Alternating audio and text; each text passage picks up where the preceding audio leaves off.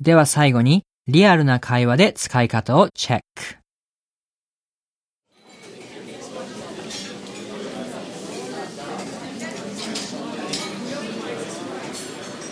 So, Mike, um, what did you do last weekend?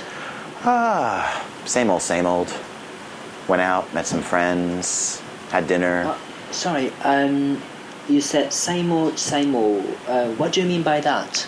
Uh, same old, same old is an expression. It, it just means the same old thing or nothing special.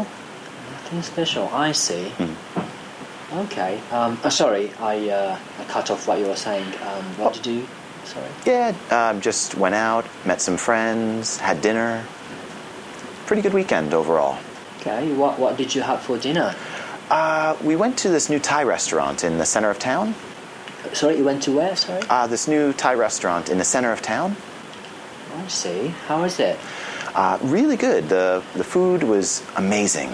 Uh, do you like uh, coriander? Um, s- I, I- I don't know. Um, what, what's it like? Uh, it, in Japanese, it's pakchi. Pakchi. Yeah. Okay. I see. Okay.